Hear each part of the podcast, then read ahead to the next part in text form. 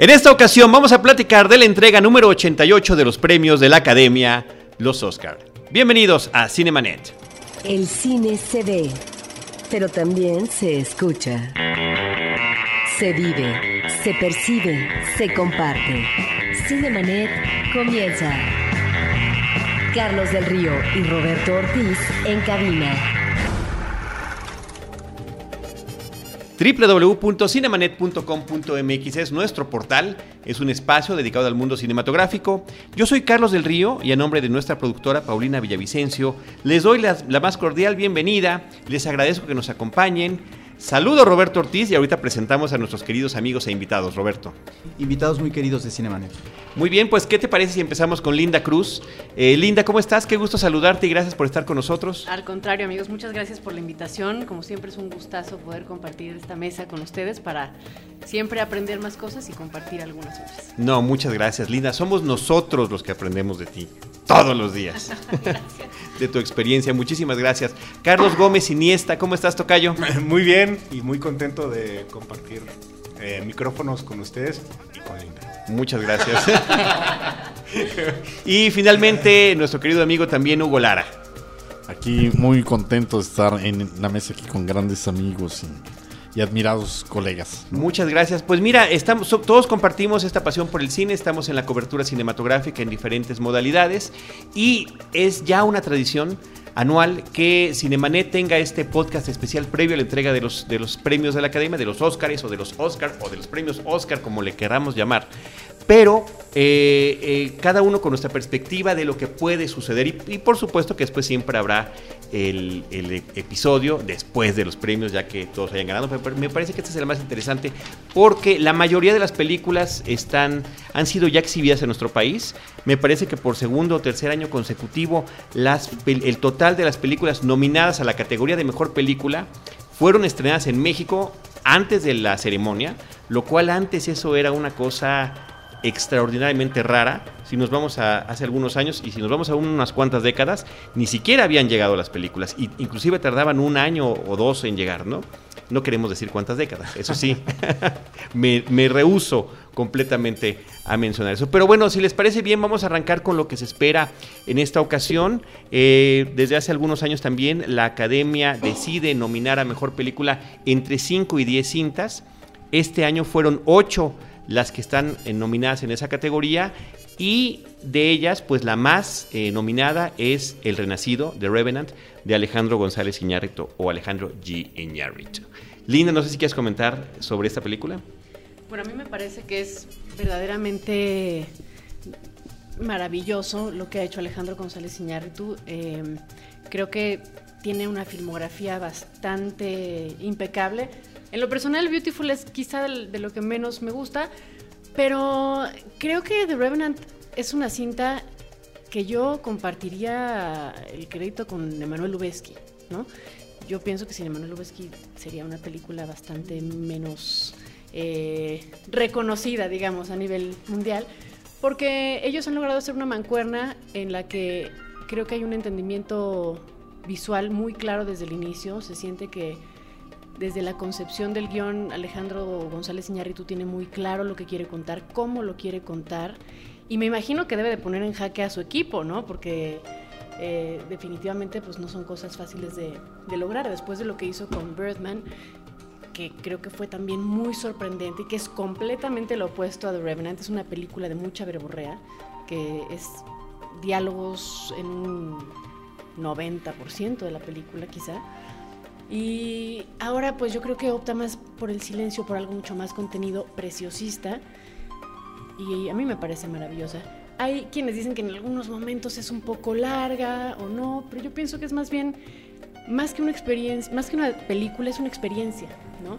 Que a mí es lo que me encanta de, de The Revenant, que cuando tuve la oportunidad de verla, hasta frío me dio. O sea, ay, saquen- Bueno, es que cuando se estrenó había mucho frío en la Ciudad de México. También hay que, hay que comentar eso.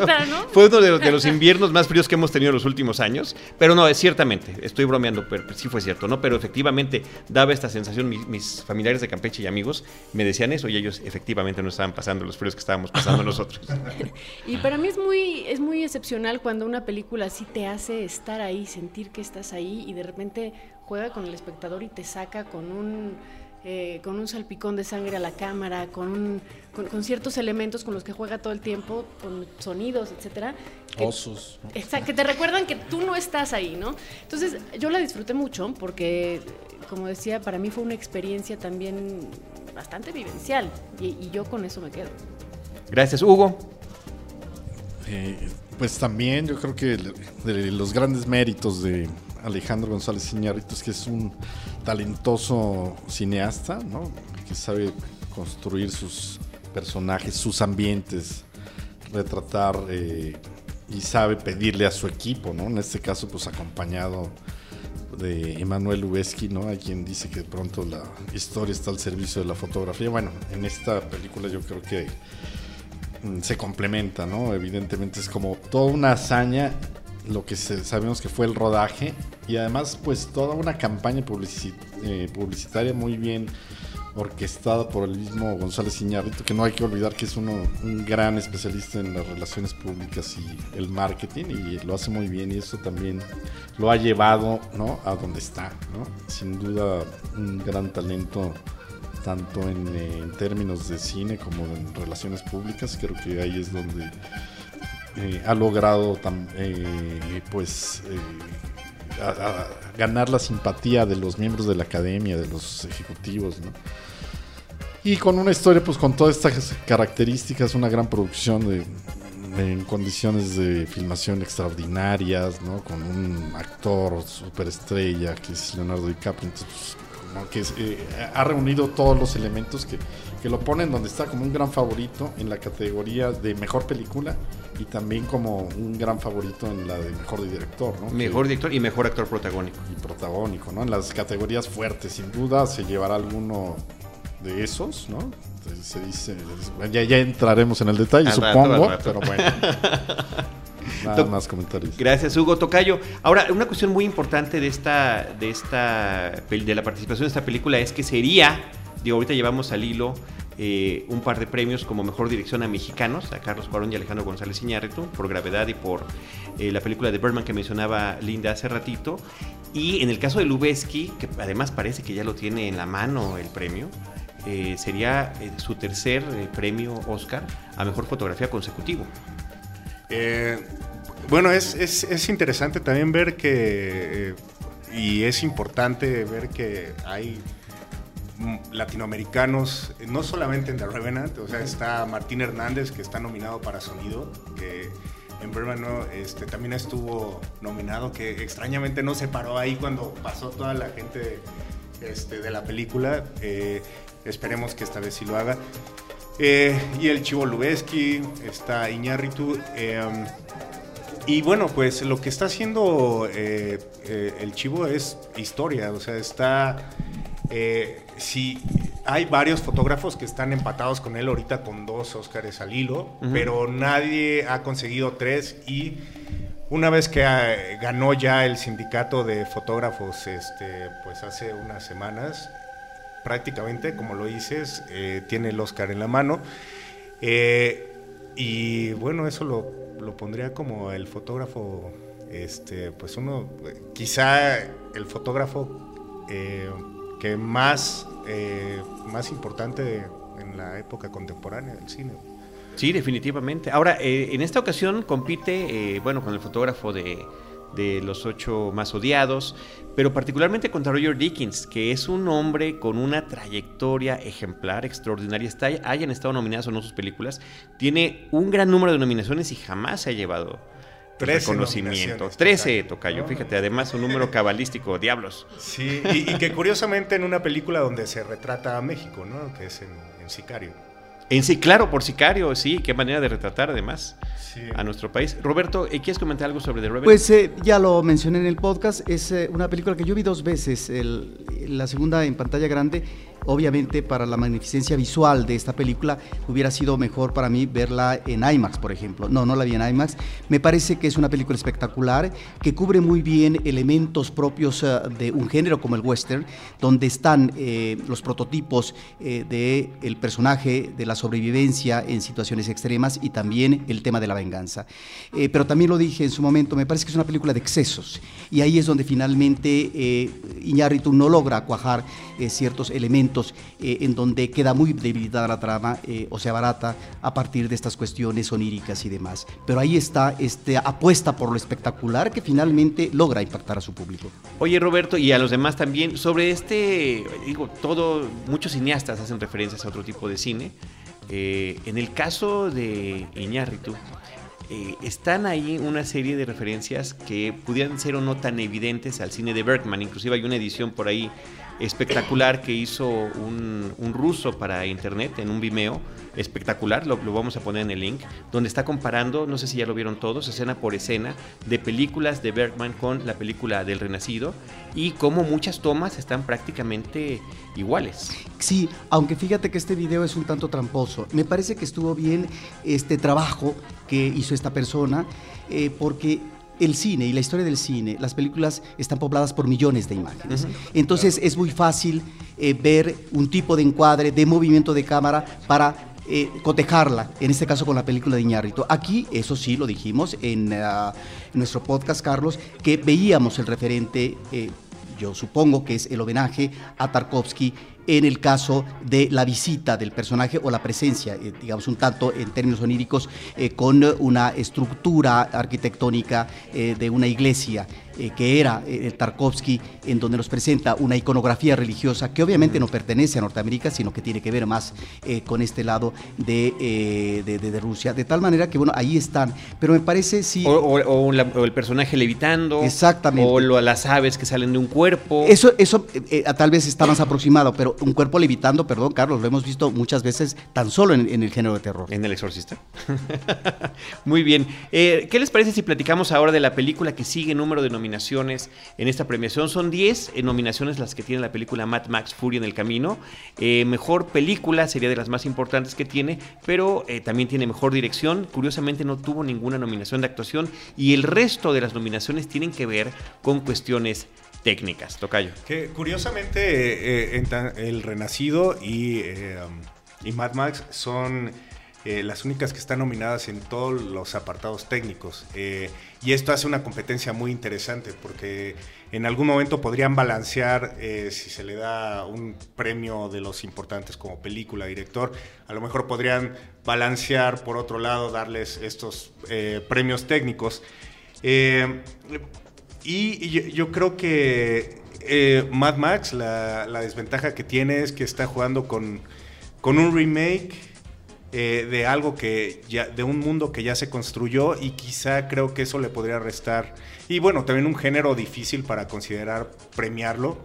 Eh, y creo que eso podría restarle posibilidades ante eh, otras contendientes del, para mejor película, ¿no? Ahora, hay que, me, gustaría también decir que si, si, llegara a ganar The Revenant o El Renacido, sería también la tercera ves que la casa productora, que es Regency, esta R que vemos cómo va apareciendo, este, cómo se va eh, pues, haciendo con la luz, este, sería la tercera vez que gana la mejor película Lilo. O sea, ganó 12 años Esclavo, luego Birdman y ahorita The Revenant. Y eso la pondría como una de las más importantes eh, en Hollywood. Entonces, también en términos de industria, creo que eh, que triunfara esta película podría darle mucha pues bueno, mucha profundidad y mucha importancia, ¿no? Sí, Linda, eh, tú quisieras comentar algo sobre eh, Mad Max, Fury en el Camino. En el caso, eh, y particularmente sobre el caso del director, que George Miller hace un regreso que ha sido espectacular, es un regreso que ha sido aplaudido, es una película que gustó tanto a público como a crítica, lo cual de repente también es muy complicado, y es una película que no nos esperábamos. Hugo se nos adelantó, por cierto, y estuvo en Cannes cuando, cuando fue la exhibición de esa película, que no estuvo en competencia, ¿no? Sino, fuera de competencia. Fuera de competencia, pero, ahí se estrenó. Ahí se estrenó finalmente, ¿no? Yo creo que es una película que tiene todo. ¿no? Tiene, tiene una buena historia, que digo, la anécdota no es muy complicada, pero tiene una buena historia, tiene unas secuencias de acción espectaculares, eh, una calidad técnica impecable. Y como bien decías, es un regreso de un director que está poniendo en la mesa un mundo que, como decía Charlie, ya estaba establecido, pero que también despertó creo que mucha curiosidad para la gente o las nuevas generaciones que quizá no estaban tan familiarizadas con Mad Max, con una historia fresca, con actores muy atractivos, que sí, yo estoy de acuerdo en que las categorías de actuación pues no, no tenían mucho que hacer ahí, la verdad. Bueno, no sé, Charlize a lo mejor, ¿eh? Mm. sí, no. Pero bueno, para competir por en un las dos sí. películas más nominadas. Es, es un dato interesante. ¿no? ¿Qué, qué año para Tom Hardy? Y que fue prácticamente ignorado en las otras este, premiaciones, ¿no? A- ahorita creo que se le está haciendo algo de justicia al, al ser nominado por ahí. Sí, pero es nominado por uno cuando tuvo eh, tres participaciones muy importantes el año pasado. Por mencionar eh, Mad Max, que es la que estamos platicando en este momento, su papel en El Renacido, que es por el que finalmente lo nominan como actor de reparto. Pero en la película Legend o Leyenda, eh, este, me parece que es espectacular lo que hace. Si bien la película es irregular, el trabajo de él es impecable en un doble personaje y él además apuesta todo para esta película también como productor. Yo, sé que no, da mucho pie a la comparación, pero por ejemplo, Star Wars, que regresó con, también con, con una película muy exitosa, no creo que se sostenga como se sostiene Mad Max. A pesar de que son dos mundos establecidos, en fin. eh, Sí, que es como un remake, reboot. exacto, este, es como la misma todo, burra ¿no? pero revolcada. ¿no? Sí, aquí yo creo que si eh, se da un premio sería, como ya ustedes lo han mencionado a George Miller, sería como el reconocimiento a una trayectoria. Regresa después de muchos años y lo hace con una fuerza, con energía, eh, con un aplomo. Y me parece que ahí también la apuesta en el caso de la dirección de arte y la fotografía, estamos ante un gran espectáculo visual en donde encontramos, me parece que es uno de los logros de la película como el manejo de esta sociedad deshumanizada en, mundo, pues, en un mundo posapocalíptico de los estratos de clase. Me parece que eso está muy bien manejado en la película y es muy briosa, es realmente una película sumamente din- dinámica, de acción trepidante, es una película que no decae. Eh, diría también, y pondría la atención en el hecho que ni Mad Max ni El Renacido están nominados a, en la categoría de mejor guion. ¿no? Sí, que eso es un- una especie de hándicap muy fuerte que, que con el que tienen las películas en el tema de competir como mejor película. Normalmente la mejor película tiene al menos una nominación de guion, ya sea original o guion adaptado.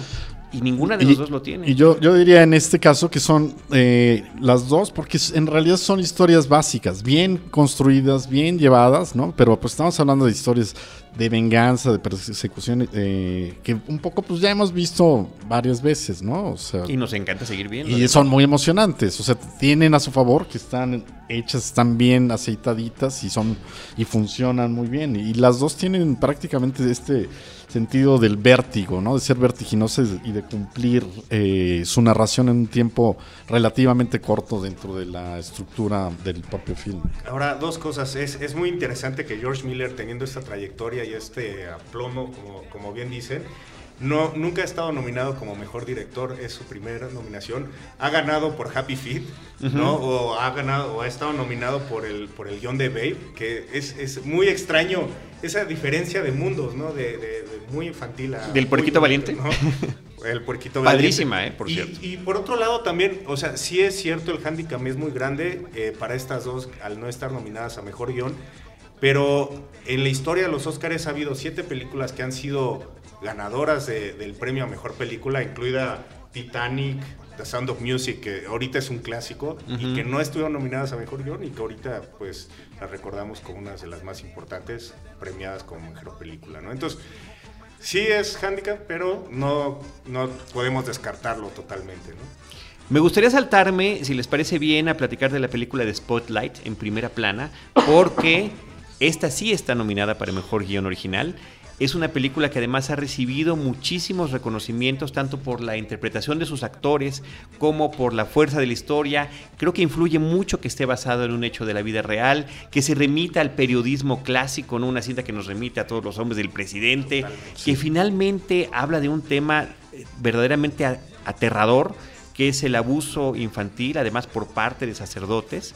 Entonces es un tema fuerte, es un tema que además son este tema basadas en historias de la vida real y demás gustan de la academia y se advierte como una película que podría estar compitiendo como mejor película, pudiendo repetir lo que sucedió con Dos años esclavo, que fue la gran competencia de la película de gravedad, en este caso ahora contra el Renacido. Linda.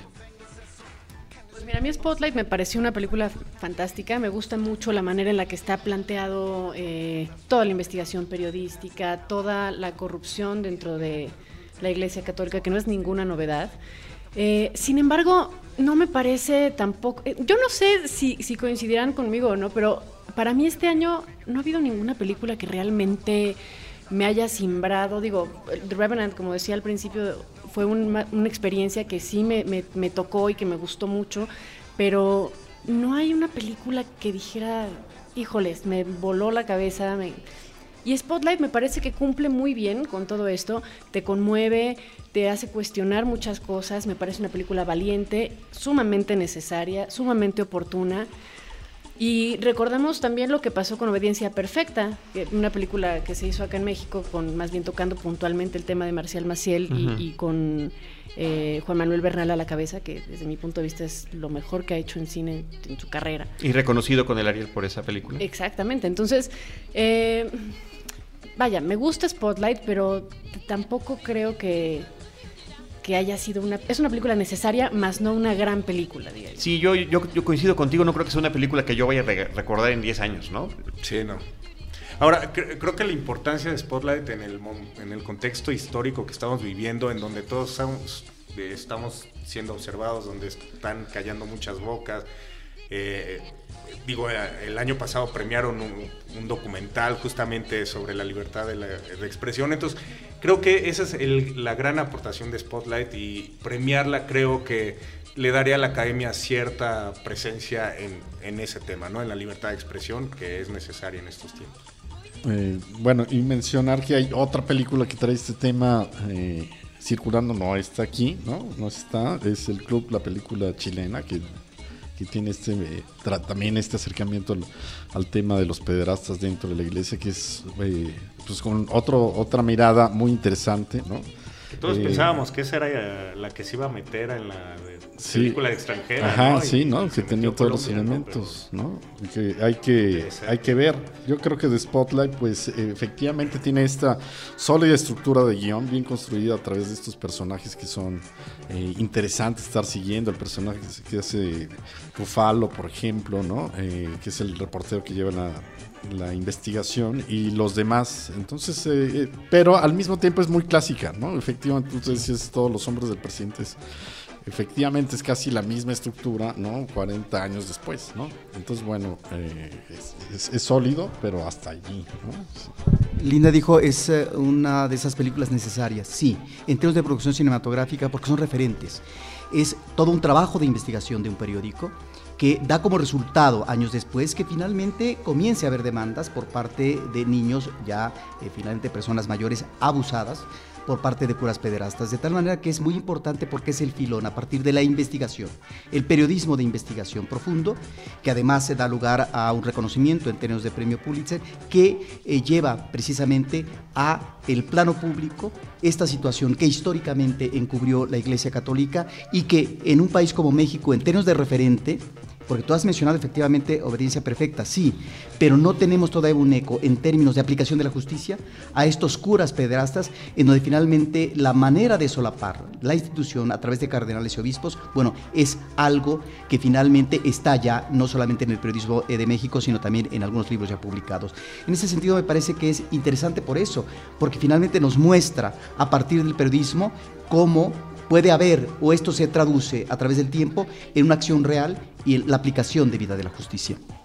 Yo, lo que tengo duda de esa película es el personaje que hace Liv Scriber, ¿no? Que es este personaje judío como que empujando, sí, como que, ¿no? Porque es judío, tiene esta capacidad de empujar, parece la mirada de Hollywood, ¿no? Poner, colgándose las medallas, entonces Sí, pondría. Y que Spotlight siento que, que, se ha desinflado un poco en la época de, premiación. O sea, en realidad no ha ganado ningún premio importante. Ha ganado el guion en BAFTA, ha ganado los SAG Awards.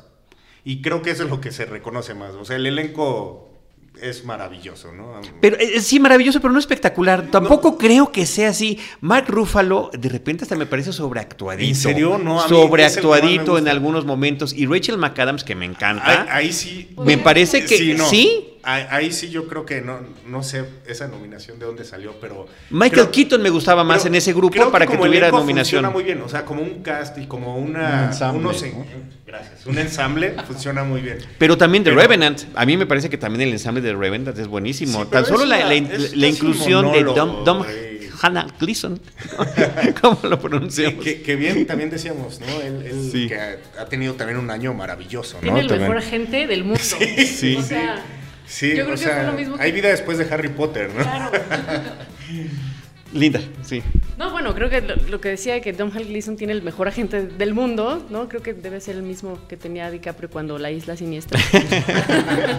Bueno, es que este año, eh, este hijo de, de Brendan Gleeson, Star Wars, estuvo en La Chica Danesa, estuvo en Ex Máquina, estuvo en El Renacido. Brooklyn. Brooklyn, claro. Sí, ya, ¿qué más? Oye, al final de Brooklyn. Lo recordamos por salir al final de Brooklyn, pero cuando sale, me parece que es un personaje que es el que le da la, el gran giro a la historia, que de repente parece una historia muy, muy flat, la de la película de Brooklyn, ¿no? En ese momento. Sí, es un actor que tiene muchas, eh, muchas vetas, eh, muchos colores y creo que eventualmente se lo van a tener que reconocer, ¿no? Sí, y, y mira, ahorita que estamos hablando de él, ¿por qué no nos saltamos tantito hacia Alicia Vikander, con la que comparte créditos en la película de La chica danesa? Porque ella también, eh, bueno, tiene su nominación por la película de La chica danesa, Alicia. Sale en Ex Máquina, que ta- también es una película que está nominada en esta ocasión, y tuvo un papel en una película que a mí como, como película genérica de espías me parece muy bien hecha y como remake de una serie televisiva que es El Agente Cipoll, tiene también una gran presencia. O sea que, eh, ¿no será que tienen el mismo agente? Puede ser, ¿eh? Los vende por paquete. Pues este, yo suspiro cada vez Sí, que va Alicia sí, Vikander sí, sí, que- cualquier cosa. Qué barbaridad. Me quisi- quisiera Ese es ahora. mi comentario. qui- Quisiera. Es aportación. esa es. Tocayo, esa es tu gran apuesta. Sí, sí, no, sí, también, creo. este, Entonces vámonos a la gran apuesta de Big Short. Esta es una película que a mí me pareció muy interesante en el, en el tema de este, de, este, de este ciclo de nominaciones. Es una película que tiene, está nominada a cinco premios Oscar, incluyendo Mejor Película, también está en categoría de guion. En categorías de actuación, eh, me parece curioso, ¿no? La selección de, de su actor que eligieron como actor de reparto cuando es también una película, como dice Hugo, de ensamble, y que tenemos, no identificamos a un solo personaje protagónico, sino que estamos orbitando ante diferentes personajes que están observando coral, ¿no? los momentos, una película coral que estamos, gracias Hugo, qué bueno que viniste, ¿qué hubiéramos hecho sin ti, Hugo? otra aportación. Anótame otra aportación. Y una película que está to- tocando un tema importantísimo como es esta crisis financiera del 2008, la situación que lo ocasionó, eh, de estos personajes que lo están observando y que lo están anticipando, pero además con un extraordinario y sórdido sentido del humor.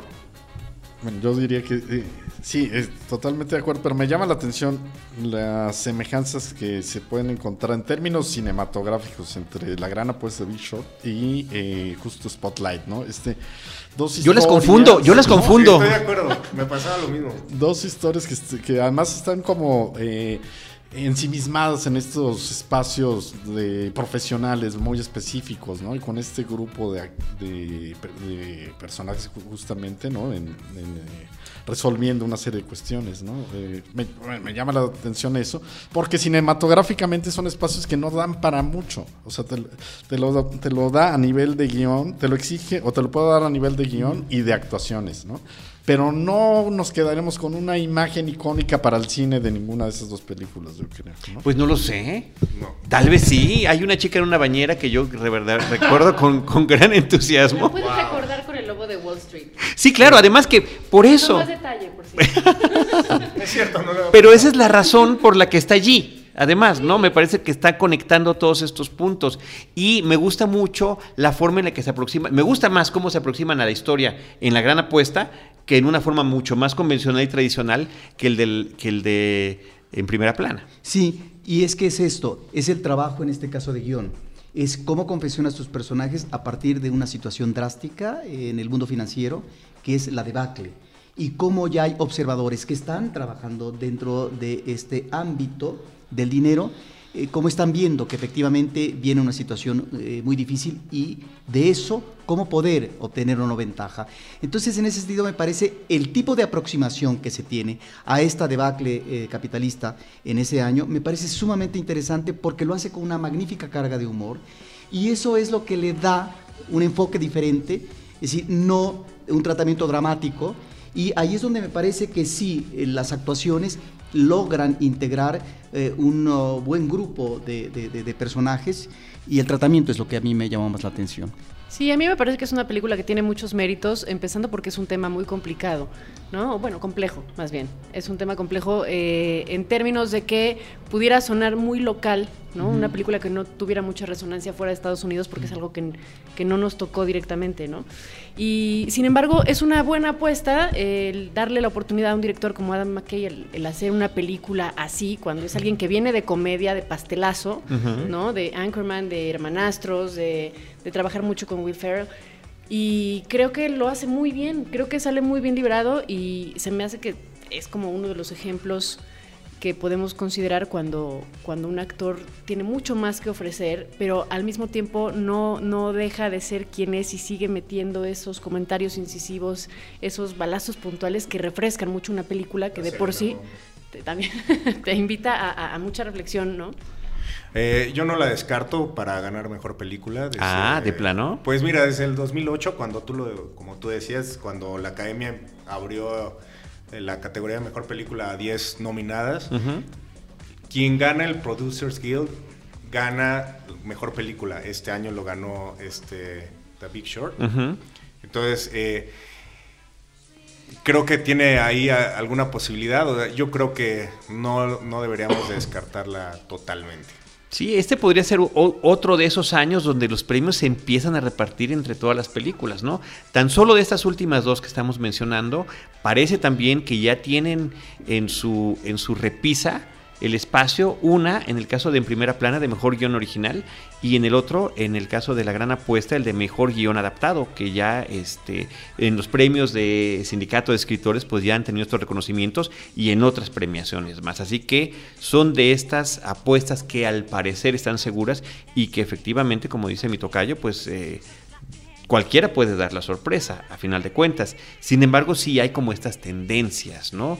Hacia... Eh, pues The Revenant o Spotlight, sí. que finalmente se supone que son las dos, son Arabella y Rayo, si le estuviéramos comentando a nivel de Don Gato. ¿Quién es Arabella? Arabella podría ser The Revenant. Sí, bueno, ahorita la, Arabella podría ser The Revenant. En, la, en, la, en, las casas que se dedican a eso eh, tienen a Revenant en primer lugar y Spotlight en segundo. Entonces, si quieren gastar una lana.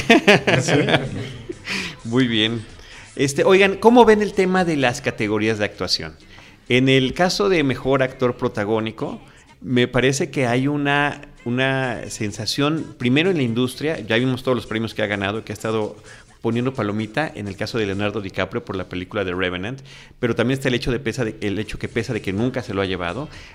Pero lo que me llama mucho la atención es que el público está volcado hacia que, hacia que Leonardo finalmente lo gane. Si uno checa cualquier red social y pone Tim DiCaprio o Leonardo DiCaprio, bueno, las expresiones de júbilo y de alegría y de entusiasmo, y creo que en este caso además justificado no solamente por una trayectoria, sino por un trabajo muy particular en esta película, donde tiene las posibilidades de hacer eh, todo por lo que normalmente gana un personaje, que sufra mucho, que de repente quede discapacitado, que no, que, y demás, ¿no? Y que esté luchando ante una adversidad eh, que en este caso es literalmente proverbial, ¿no? Eh, es curioso porque sí la gente lo tiene completamente abrazado, ¿no? Debería, sí. Debe ser muy divertido ser Leonardo DiCaprio y ver cómo el mundo está enloqueciendo, pidiendo a gritos que le den el Oscar. ¿No? Hay hasta un videojuego que está muy divertido, no sé si han tenido sí. chance de verlo, está por ahí en la red. Eh, de ayudemos a DiCaprio a ganar el Oscar, entonces tiene que pasar por distintas películas y por distintos retos para que le den el Oscar. Pero como Mario yo, Bros, ¿no? Yo sí pienso que, que, es el que se lo merece, ¿no? Sí. O sea, sí, genuinamente, más allá de que si se lo han dado anteriormente o no, que más bien no, eh, creo que sí hace un gran, gran trabajo. Ahora, esto ha despertado también mucha polémica porque hay quienes dicen, hay un, como un ala que dice que pues, si lo tienes a menos 5 grados, ¿no? No está actuando. Con el moco congelado. Claro que no está actuando, está sufriendo, ¿no? Eh, Era real. pero yo, yo no estoy de acuerdo con esa postura. Yo sí creo que hay un trabajo eh, corporal, emocional, eh, físico tremendo. Y, y me parece que es muy complicado sostener el peso de una película, una película bastante larga, con un personaje que tiene pocos diálogos, con un personaje que sí te hace, te, te lleva a muchos rincones de la mente y, y- y te pone en los zapatos de muchas circunstancias únicamente de una manera corporal. Eso se me hace un mérito tremendo. Hugo. Sí, totalmente. Yo también creo que se lo va a llevar, ¿no? Se lo, ha- se lo ha ganado a sangre, sudor y lágrimas, ¿no? Literalmente, ¿no? Entonces, eh, y la competencia pues tampoco está así como para, ¿no? Eh, asustar a, como en otros años, la verdad, ¿no? Ah, desde mi punto de vista, no sé ustedes qué opinen, pero la- la- los otros actores que están, eh, no he visto la de Trumbo, eso sí, Es maravilloso. Es. Esa es la única película que realmente falta en nuestro estreno comercial en México. Digo, no está Y nominada a mejor película. ¿no? ¿Tú crees que no llegue? Pues, es que es, pero, es clavada para. pero ya está en la red, ¿no? Sí, sí, ahí está. Está En la red. decirlo, En la. Como dicen en el Festival de Torrento.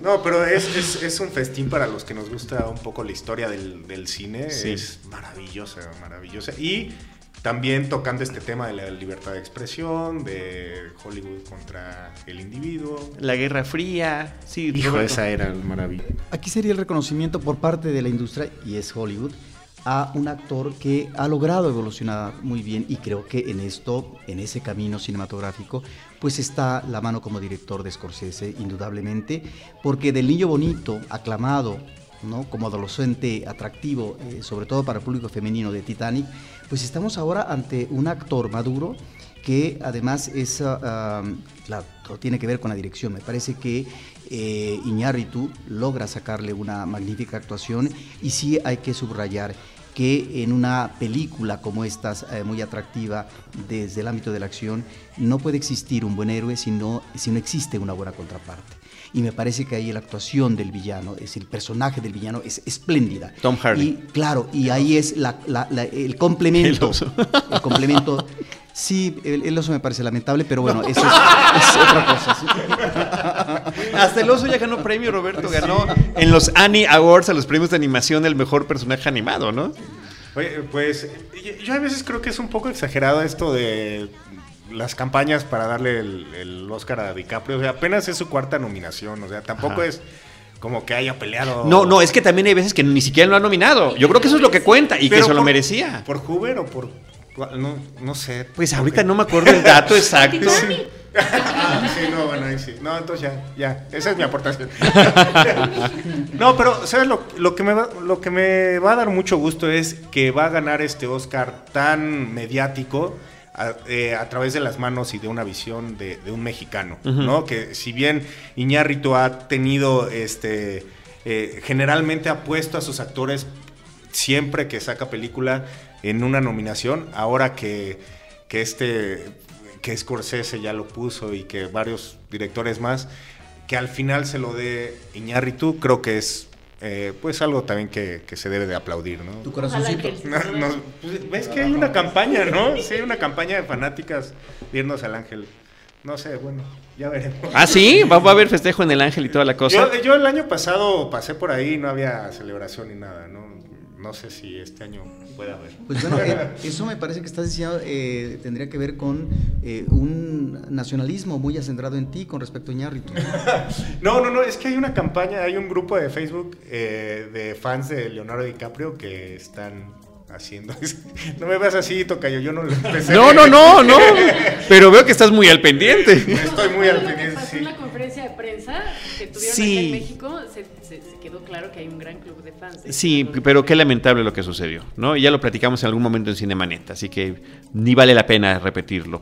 Pero bueno, yo no estoy tan de acuerdo con Hugo Lara en el caso de que la tiene tan fácil o de que es pan comido. Michael Fassbender me parece que hace un trabajo estupendo en la película de Steve Jobs. A mí Esa es una película que me sorprendió, me parece que es un guion extraordinariamente inteligente, que por cierto no fue nominado, creo que es de las, de las omisiones este año de, de esa categoría. Así es, yo, pienso que todo el mundo esperaba ver el nombre de Aaron Sorkin ahí por, por el guion de Steve Jobs. Y justo hablando de la categoría de mejor actor, a mí quien me faltó fue Paul Dano por, por uh, Love and Mercy, eh, haciendo la vida de Brian Wilson, que creo que hace un trabajo espléndido, como un Brian Wilson joven que pues tampoco se le ha tomado en cuenta, ¿no? Eh, sí creo que, que Michael Fassbender hace, hace un buen papel, eh, pero no sé, yo no me quedo, creo que tiene más mérito en este caso Matt Damon quizás. Matt Damon como extraordinariamente carismático, ¿no? Además viviendo una odisea paralela a la de, a la de Leonardo DiCaprio. Nada más que en la versión de. de la versión de cultivo mi papita. No, no, no, como si estuviera en un hotel de lujo, ¿no? Al final de cuentas está en Marte, está lejísimos, está solito, pero bueno, tiene una serie de comodidades extraordinarias que ya las hubiera querido en el tiempo que tuvo el personaje de, de Glass, de, de Leonardo, en la película de The Revenant, ¿no? Pero ambos tienen el tiempo límite, Carlos. Sí, por supuesto, y ambos es, es la, la posibilidad de sobrevivir, la soledad y demás. Y pues creo que alguna vez di la referencia, ¿no? Los dos están en los infiltrados, además con papeles similares eh, y opuestos, ¿no? Y ahora finalmente se vuelven a enfrentar. Yo en segundo lugar, después de DiCaprio, sí pondría a Brian Cranston. Creo que hace un papel de, trumbo espléndido. Sí, sí ese es eh, mi favorito así del amor. Y el que, el que me sobra, el que me sobra definitivamente es Eddie Redmayne.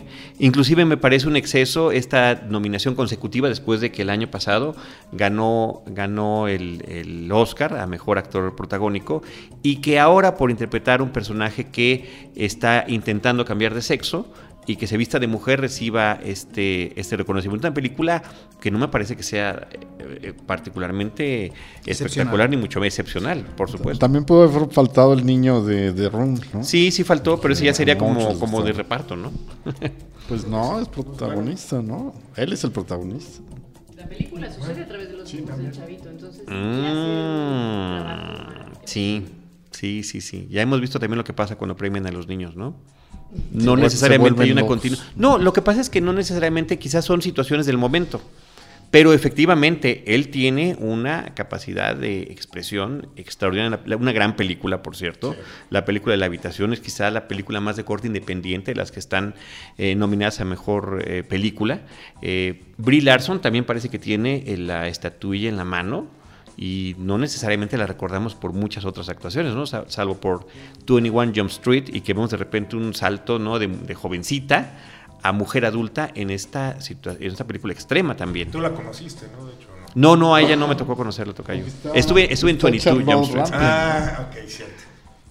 Tanto así como en sus manos, ¿no? Contra Charlotte Rampling. Es que, bueno, es que ojalá y Charlotte Rampling se lo lleve, de verdad a mí, esa es mi favorita en, en la me- de categoría. categoría de mejor actriz. Creo que Charlotte Rampling logra también cosas que, que sí, quizás se le podría poner a los cocolazos con Brie Larson, ¿no? En ese, en ese sentido, pero, híjoles, yo de verdad tendría fe en la humanidad si lo, si se lo dan a Charlotte Rampling. Yo también ¿no? creo ¿eh? que es un, tra- un trabajo sensacional porque es de Por mucha 45 sutileza, años, por la película se me 45 hace que años. es más difícil. es- Sí, Roberto. ahora, en el caso, si se lo dieran a Charlotte Rampling, sería el reconocimiento a una trayectoria.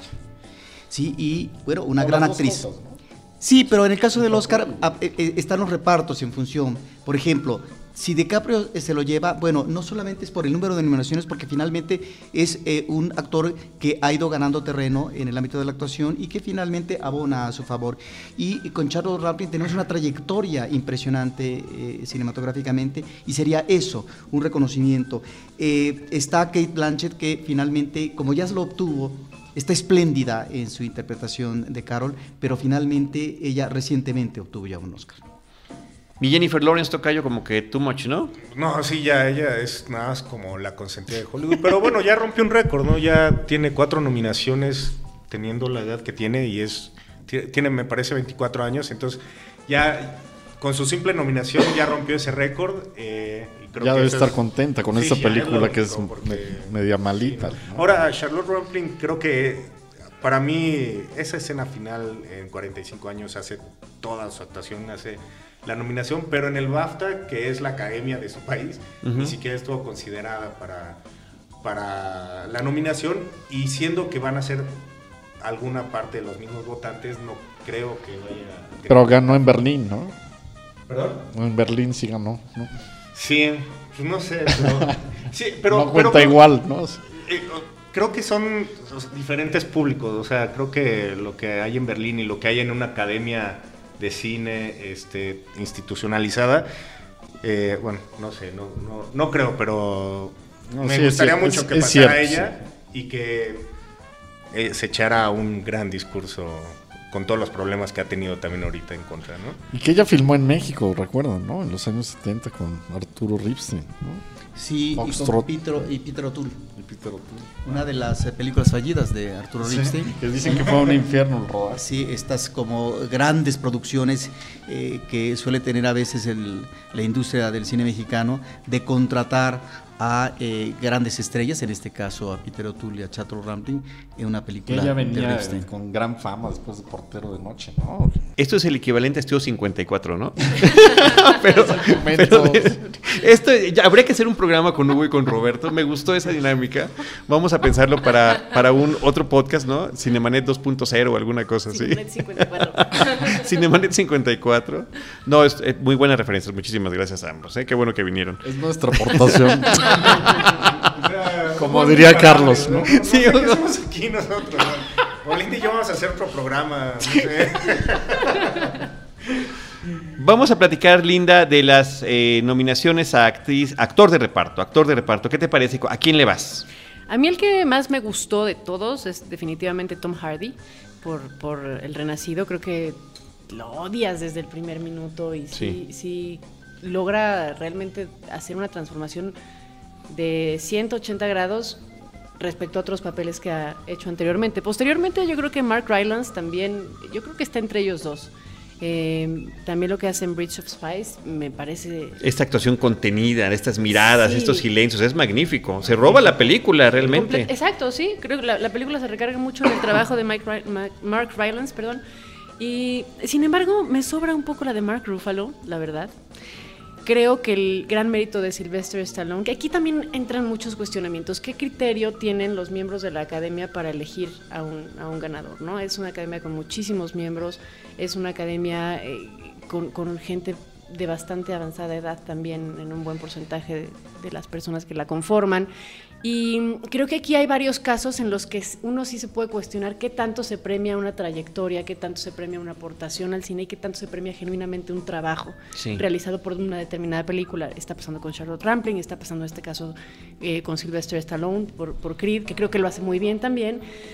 Pero creo que se están tomando en cuenta otras cosas. A DiCaprio también tiene un peso muy importante el que nunca le hayan reconocido nada, que pareciera que hubiera estado peleado por años con la academia.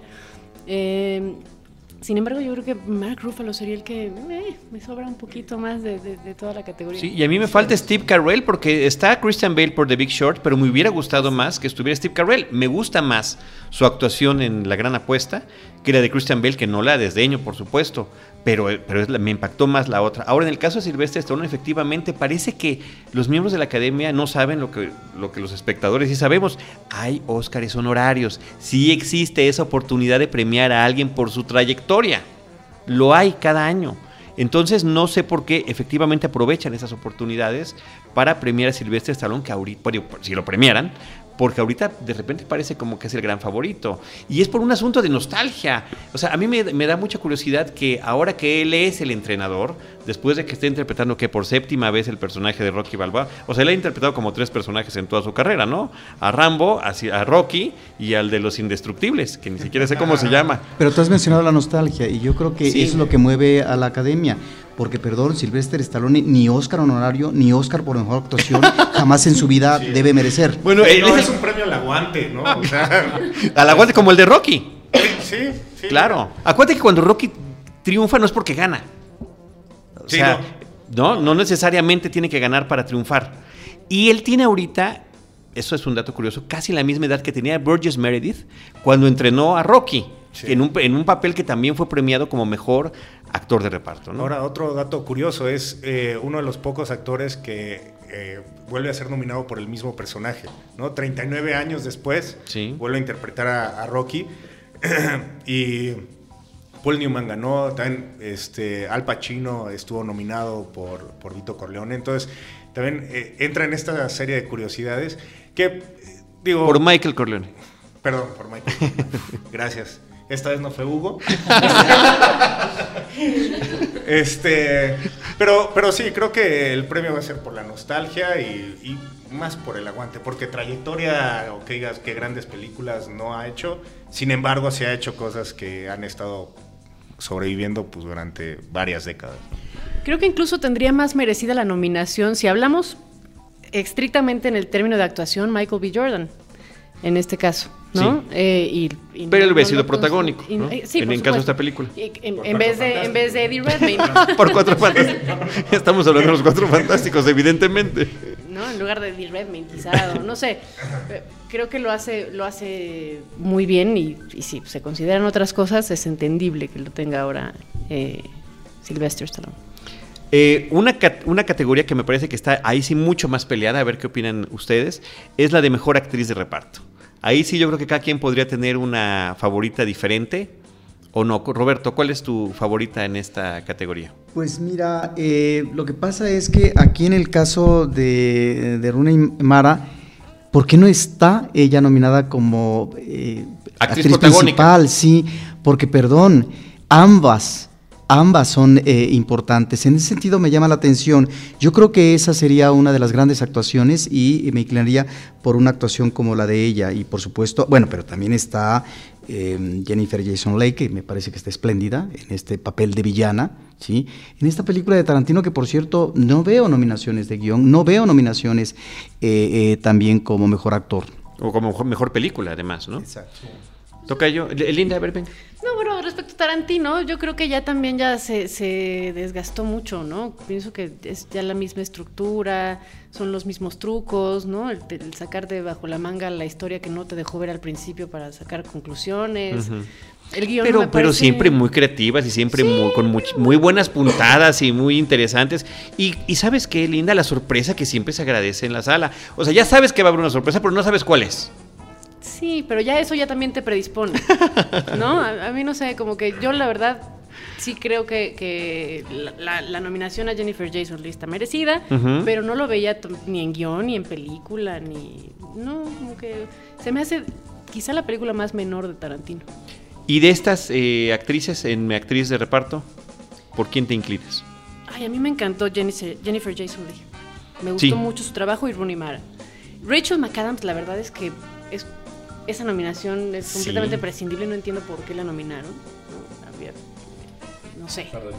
Ni sabría quién podría verla. ni sabría quién ocuparía su lugar. O sea, qué otra película, qué otra actriz así que nos hubiera llamado la atención. Me parece que las demás están muy bien sustentadas, ¿no? En el caso de Kate Winslet por Steve Jobs o Alicia Vikander, es lo más me parece que es lo más interesante de la chica danesa, Alicia Vikander, que el personaje protagónico. Tocayo, Pues yo lo voy a decir así, me inclino por Alicia Vikander. Por Alicia Vikander. Sí. Ya estaba así, ya está. Sí, me inclino Perdón, ya estabas, in- ya estabas inclinado desde hace rato. Se oye muy feo, pero ok. Que- que está bien. Al mismo tiempo también fue un buen año para ella, fue un gran breakthrough, ¿no? Entonces, eh, Sí. creo que sería como la Lupita Nyong'o de... Yo creo que un poquito más que la Lupita Yo- Nyong'o, yo ¿no? creo que de repente, o sea, creo Lupita que- Nyong'o no tiene esas varias participaciones en distintas películas No que la digamos, visto ¿no? Como Pues no, no, ni con un secundario. Sí, sonaste, bueno, en Star En Wars. Star Wars sí, pero pues no, no la vemos, ¿no? Realmente no la vemos. sí, sonaste despectivo, ¿eh? Sí, se me hace que tú estás en esa onda de Oscar So White, Tocayo, que por No, alguna razón así son las para cosas. nada, para nada. Eso va a ser interesante, a ver. ¿Qué les parece si ese tema de Oscar So White lo dejamos para la segunda parte de este programa especial rumbo al Oscar y nos despedimos con esto que acabamos de comentar? ¿Quieres algún, algún comentario final, Linda? Bueno, que creo que eh, eh, hay varias categorías en las que eh, sí hay evidentemente inclinaciones a, a varios reconocimientos y hay otras en las que creo que como en otros años nadie sabe para dónde va a apuntar la chancla. Creo sea que, que- pueden venir buenas sorpresas. Eh, hay muchos ausentes que creo que debieron haber sido considerados, pero en general me parece un año flojo en lo personal. La quiniela va a estar buena. No sé. Con tantas, si van a haber tantas Es que- sorpresas, entonces puede que... Una cosa es lo obvio que, que- que puedan premiar y otra cosa es lo que a uno le gustaría que reconocieran, ¿no? Creo que son dos cosas muy distintas. Sí, ahí- yo por eso fallo cuando hago esas apuestas. Tocayo. Eh, concuerdo con, con Linda, o sea, son, creo que son más importantes los Óscares ahora por lo que podría hacer en, en cuanto a romper récords de fotografía, de dirección, la importancia de México en esta ceremonia, pero sí creo que son películas menores. Hugo Lara. Pues yo dejar en claro que este año no voy a entrarle a la quiniela porque siempre gana la esposa de Charlie, ¿no? De entrada, ¿no? Hay que hacerla, ¿no? Ya soy cliente, ¿no? No tengo chamba. Eh, y ojalá pues le vaya bien a González Iñárritu y a los, los renacidos, ¿no? A Lubeski, ¿no? Dentro de todo eso, creo que igual no, no hay muchas películas efectivamente muy espectaculares, ¿no? Pero sí hay, eh, sí hay eh, cosas muy interesantes, ¿no? Que están compitiendo ahí, ¿no? Sin ser eh, deslumbrar a nadie, ¿no?